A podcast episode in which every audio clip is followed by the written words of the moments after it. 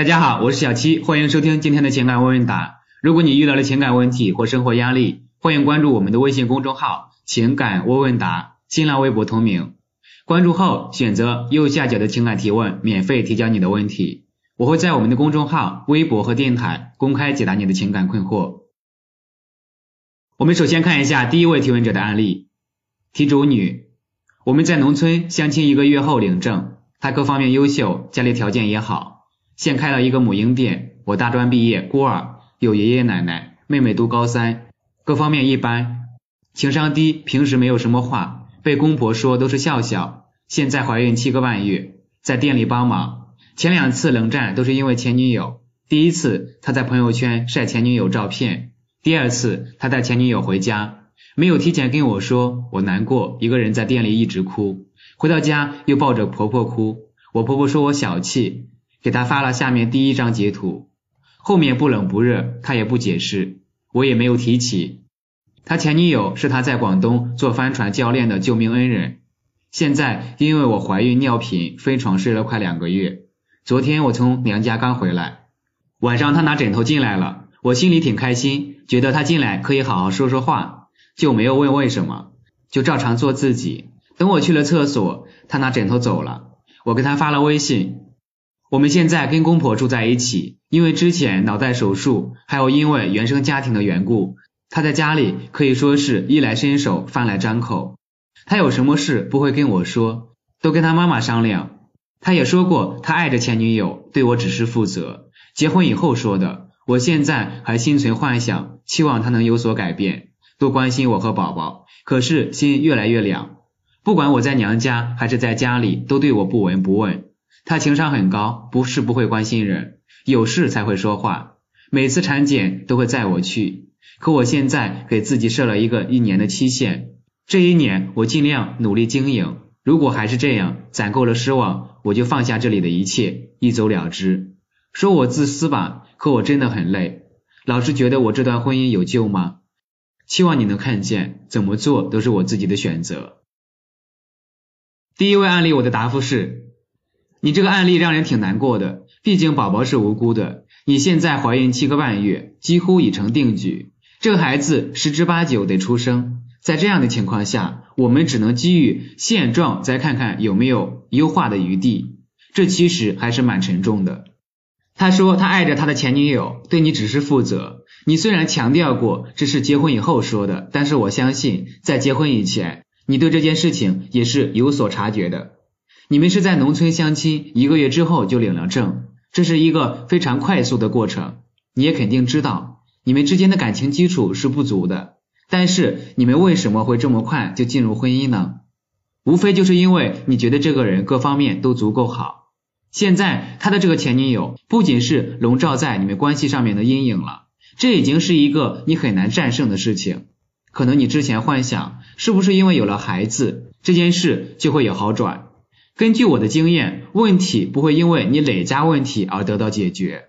在感情的世界，解决问题的时候，正确的方法永远是做减法，而不是做加法。比如你们两个人的感情关系不好，却强行结婚。觉得结婚了就能改变一切，那你们这段婚姻就是岌岌可危的。比如两个人的婚姻关系不够好，那就生个孩子，是不是这样就解决了？不是，反而会更加糟糕。现在的这个状况，结局几乎已是注定的。你所说的这个婚姻，在质量跟数量之间，我认为还是应该选择质量。有很多人曾经说，你是不是都劝分不劝和呀？其实我也经常鼓励大家去坚持、去修复、去挽回，但是人世间所有的事情都要心甘情愿。你明知山有虎，却偏向虎山行，那就很扯淡了。你们的这段婚姻一看就只是为了完成任务，那么他所谓的爱着前女友对你只是负责，以我来看，这个责任也就是扯淡，这是他对自己人生的不负责任。我还记得我曾经回答过一个情感问题。双方约定了要结婚，而男方单方面要求退婚。我当时对那个女孩说，其实这个退婚就是一件好事情，至少男方在婚前就想明白了，而不是在婚后。你看，你们的孩子都已经七个半月了，你们两个人都已经很不负责任的把这个孩子给害了。他一出生，他是无法选择他的父母的，他没有权利。就这样无缘无故的被降生到这个世界上，他是最无辜的那个人。你的老公对你怎么负责任了呢？负了哪个责任呢？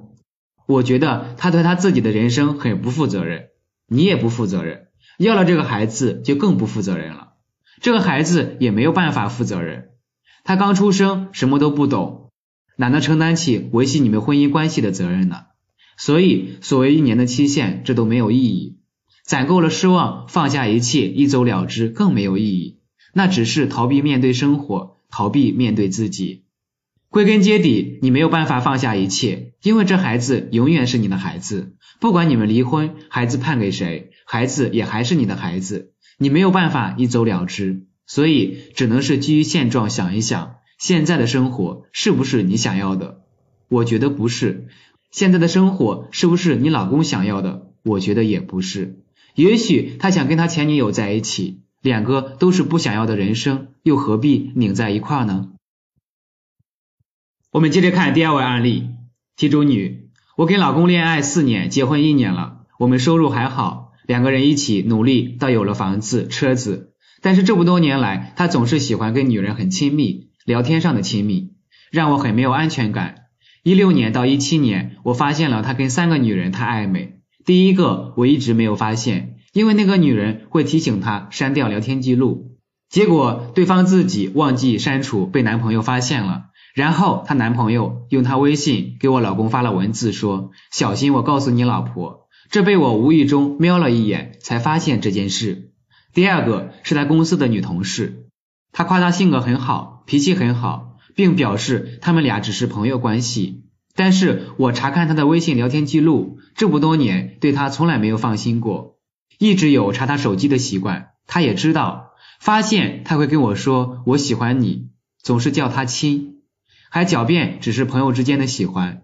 在我生气发脾气之后，我禁止他再跟对方说喜欢之类的话，然后他同意了。但是过不久，我发现他们俩天天下午是上班的时间都要去公司楼下散步，我太伤心了，感觉很失望，又吵了一架。他后面跟这个女人没有再暧昧了。但是好景不长，接着第三个女人又出现了。我以为她会安分了，觉得也该要个孩子了。我们在一起从来没有怀孕过，到一七年八月，觉得已经经济也稳定了，也想要个孩子了。于是乎开始备孕，没想到那么快九月就怀上了。我开心的辞职了，准备好好休息，来迎接这个新成员。但是没有想到，就在十一月，我通过他的淘宝的订单记录，发现他给一个陈小姐买过两次大闸蟹。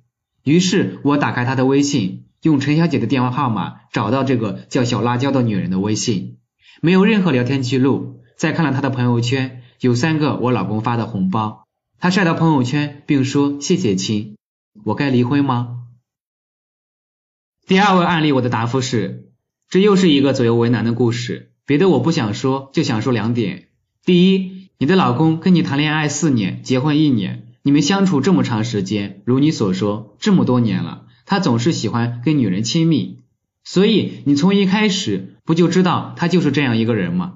熬到现在，你说我不能忍了，要不要离婚？那你当初还没有结婚的时候，你是怎么想的？当初你是觉得他会改，还是觉得你能压得住他？大家都知道。我在这个问答里面从来都是解决问题，我们不谈道德，不站在道德层面批判别人，道德解决不了问题。从这个角度来看，其实这么多年你都知道他是一个怎么样的人，与此同时你也肯定享受了他的那些好处，他肯定是有好处，你才会一直跟他在一起。那你不能享受一个人的好处而不能承受他的坏处，他也是一个一开始你就知道的坏处。他一直是这样的一个人，你一直都知道，你只是忽然不想接受了，就像两个人签合同，你忽然想反悔了。那如果你现在反悔了，要不要离婚呢？这是你的权利。第二，你有没有观察到，你在这个案例里面，你们两个人处在一个在追，一个在跑，一个在跑，一个在追的状态。你的老公一直是一个贼，而你就是那个一直在追查他的福尔摩斯。你一会儿查他的聊天记录，一会儿查他的淘宝，你查的不亦乐乎。但是我们作为旁观者来看，似乎观察到你们两个人都有一点点享受这样的状态，你们的互动模式就是这样的，甚至你们闹离婚也是你们在这个互动模式当中享受这种情绪起伏的一种方式。从你们的互动模式来看，似乎你们俩看起来都挺享受的。从以上这两点，我认为这婚姻似乎是不应当离的，因为从一开始你就知道他是那样的人，你们俩又都挺享受这个过程，还离婚干嘛呢？离婚对于你们俩都不好，再加上你们现在还有个小孩，你们现在已经形成一个动态平衡，你们人生接下来的这几十年，是不是继续维持这个动态平衡才是你们最好的出路呢？这值得你们深入探讨。我们接着看第三位案例，题主男，我今年二十五，他二十三，公司同事一年多了，我算是本地的，他外地的，也差不多十个小时的车程。从他刚来公司的时候，已经属于一见钟情了。刚来那段时间到现在，跟他关系挺暧昧的，但都没有挑明。到现在一年多了，中间各自冷过好几次，基本上是我的问题。比如他属于表面活泼类型的。我受不了他跟别人打打闹闹的感觉，最近的一次也是这样，一冷就是半个月，我实在受不了了，跟他在微信上摊牌了，想要在一起，他没回复我，后来当面的时候抱在一起再说了一次，他才支支吾吾的说他会回去的，回他家乡那里，让我不要再喜欢他了。摊牌前的我们牵手拥抱接吻都可以，但都是我主动。没有因为这次冷淡期，我们算是还好，至少他很愿意跟我聊天说话什么的。但是经过这次冷淡期摊牌，他不愿意跟我多说话，但他没有对我的亲密接触抵抗，还是一样。我跟他只有在上班的时候才有单独过，每次单独一起的时候，在他身边我不会找话题，他每次都很入神的看手机视频，他也是属于喜欢韩剧类的，然后。他看他的手机，我在旁边抱着他，摸他头发、脸啊。他很入神看手机，装作不知道。有时候这样子偷亲他，他就反应过来，撇开我。我问他是不是不想理我，很讨厌我，他都说嗯。现在的情况就是他不拒绝我的亲密接触，但我们的沟通有问题，他不愿意跟我往感情方面聊下去，也可以说一直没有过。一些生活上的差别，我不太吃辣，他吃辣。我喜欢看欧美科幻片，他喜欢看爱情情感片。我们除了公司有共同同事，其他没有任何生活上的朋友的交集。越爱越深，越来越感觉不到他的意思。老师，我是把他当做结婚对象来发展的，我该怎么办？第三位案例，我的答复是：我可以非常明确的说，他很清楚，也很了解你是喜欢他的。那他这么清晰的了解和知道你喜欢他之后，为什么对你的一些亲密行为没有特别抗拒呢？我认为有两种可能性。第一种可能性，他自己本身就很无聊，没事就撩撩你，撩个备胎什么的，反正以后都是要回家的，这会儿跟你玩一下，这就是短则。另外一种可能性，他还在观察你，考察你，看你有没有发展未来的可能性。通常在男生追女生的过程当中，这种口头的表白是没有任何意义的，表白只是冲锋的号角。只有你们俩原本就可以在一起的时候，你表个白，自然就水到渠成，锦上添花。表白这种东西，永远不是雪中送炭，永远不是解决问题的方法和方式。所以你感觉不到他的意思，这是很正常的事情，因为你还根本没有能力把握这件事情。接下来，如果你真的要把他当做结婚对象来发展的话，现在去摸他的头、摸他的脸都是毫无意义的。别说摸头摸脸了，就算你们俩发生了关系，这也没有意义。你现在是把他当做结婚对象，那只有对方把你放到未来的蓝图里面，才有这个可能性。他现在的蓝图很简单，他要回他的家乡，你就得搞清楚他什么时候回去，怎么回去。你有没有可能跟他一起回去？去他那里又能干嘛？能不能立足？能不能够跟他当地的其他潜在的可选择对象去竞争？跟他回到家乡随便挑一个人相比，你能不能击败那个人？